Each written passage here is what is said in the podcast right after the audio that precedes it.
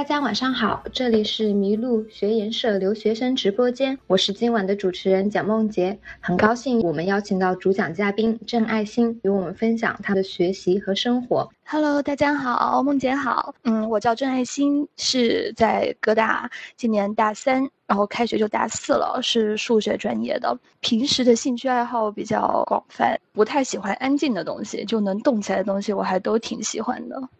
呃，我们知道刚才你也提到你是现在在开学，在哥伦比亚大学数学系，嗯，进入大四的学习。然后你之前呢是高中毕业就开始了，就来到美国，首先是去到 L A 的一个社区学院，后来再转学到哥伦比亚。所以可以先请您问你一下，当时美国的，可以跟我们介绍一下美国本科转学这个制度嘛，以及你当时的一些具体经历吗？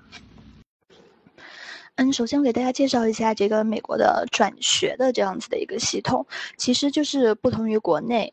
像美国所有的大学之间，其实都是可以转学的。不管你是从社区学院转去大学，还是从大学转去大学，其实它都是可以的。然后其中的要求的话，你要去看每一个你想转去的学校，它有什么样的要求。有些可能要求托福，呃，或者是 SAT。然后有一些它是不需要的，就是如果你接受过超过三年的英文教育的话，它就不需要这个。然后它可能就只是看你在本校的 GPA，然后再根据一些你。的推荐信，然后去考虑要不要来录取你。然后，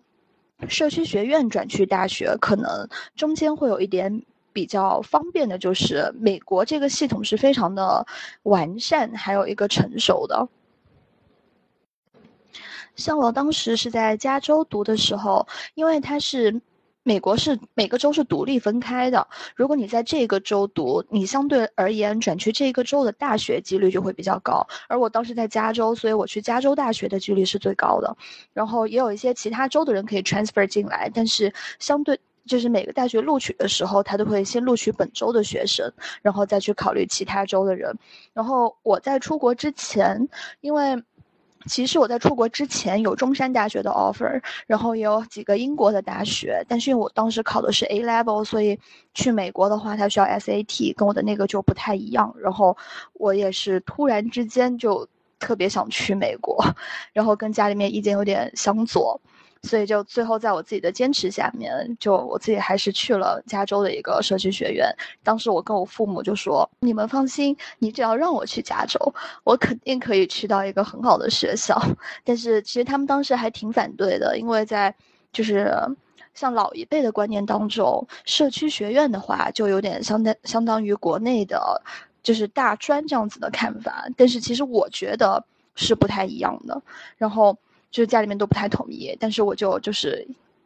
硬着要转，硬着要去了加州。然后去了之后，就是社区学院是你需要六十个学分，如果你要转去加州大学的话，就是等于你读完了前两年，然后快的话其实就是一年半，然后你就可以一年半之后，其实是读完一年，然后你那年的十一月就要提交申请转去另外一个大学，然后他三四月份的时候会给你录取通知书，如果他收的话，然后，呃，就在。第二年的九月份就可以入学，然后如果社区学院转去大学的话，一般就不用提交托福成绩，就是公立大学的话不用提交托福成绩，但是像一些私校，比如说那个，呃，哥大啊，或者是 U S C 啊，或者说提到的波士顿，他们其实都是需要那个托福成绩的，但是他们只是不需要你再去考 S A T。然后你再需，你还需要老师给你写的推荐信，还有你自己的一个就是 personal statement，然后你就正常的在网上提交程序，十一月提交，一般的 deadline 都是十一月，私校可能再晚一些，然后都是第二年，去到从三月份到六月份都会一直在出录取通知，然后就那一年的九月份，就是八月份或者是九月份，就是你入学的时候。然后刚才提到说你在社区学院完成的前两年或者是一年半，你需要六十个学分。一般的大学就是毕业都是要求一百二十到一百二十六之间，就是我不知道其他学校怎么样，就是哥大是一百二十四个学分可以毕业。所以，就是你前两年读完之后，你还需要在你后面转去的那个学校读完你后面的课程，然后就整个大学就这样完成了。啊，谢谢爱心对整个制度的一个介绍。那我还想问一下，当时你也提到你才去 L A 读书的时候，你家人也是有一些不放心的。那我想请问一下，你当时是呃去社区学院的时候就已经已经打定主意到时候要转学嘛？然后当中你觉得你最终能被哥大录取的一些优势的条件大概是哪些？可以跟我们分享一下吗？因为社区学院跟美国说的那个 college 不太一样，因为有一些就是比较老的学校，它的名字其实也叫 college，比如说很有名的 Pomona College，还有一个女子学院，就是他们都是叫 college，但是那个是 community college 的话，它就。大多数的，应该说百分之九十五以上的，这样子的社区学院，它都是只有两年制的一个学制，所以就是你要完成一个完整的大学 degree 的话，就是无论如何你都得转学。然后当时我爸妈就特别就特别反对，他就觉得，哎，你放着其他学校一个完整的这样子的不要。你偏要去这边冒险，然后中间再转一次，他就会觉得，哎，你何必呢？但是我自己就有点执念，就觉得，哎，不行，我一定要去。所以在去之前，其实我就知道，就是肯定得转学。而且我当时其实心里面的目标比较明确，其实我就想去 UCLA，然后只是就是上学的过程当中。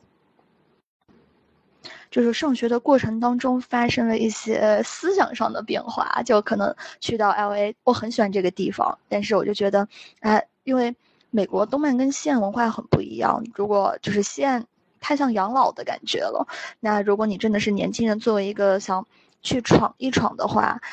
我觉得就是可能还是去东岸比较好。这就是为什么我后来在申请的过程当中，除了申请了加州大学，我还申请了其他很多东岸的学校。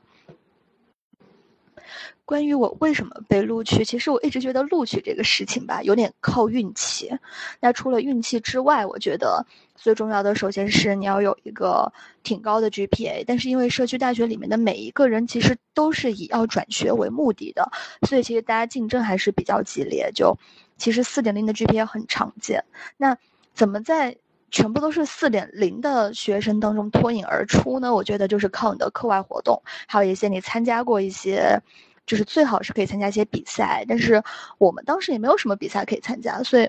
我没有在美国参加过任何的比赛。但是就是可能课外的活动做的比较多。我在学校就是有去办公室有打工，我有两份工作。然后他普遍大学他会看你的课外活动经历，因为他很在意一个叫做 leadership 的东西。所以我觉得当时我能被那么多学校录取。所以我觉得，就是除了 GPA 之外，我觉得很大程度上是看了那些课外活动。嗯，就是学校喜欢一个不完全是一直在上学的人，他更希望你可能有一些其他的东西。就是你一个人的生活不可能完全是上学嘛。那如果你在课外，比如说，嗯，你有一些喜欢参与的社区活动，或者是是一个非常愿意去融入这个群体的人，我觉得是他。比较看重的一个东西，呃，然后学校其实还看重一个，就是多元化的。因为如果你自己本身喜欢的东西很不一样，或者是你参加的东西很非常的广泛的话，也是他会非常喜欢的一个先决条件。好的，谢谢爱心给我们非常详细的介绍。今天我们的分享会就到这里了，非常感谢大家对麋鹿学院社的关注，也非常感谢爱心的分享。我们期待下次再见。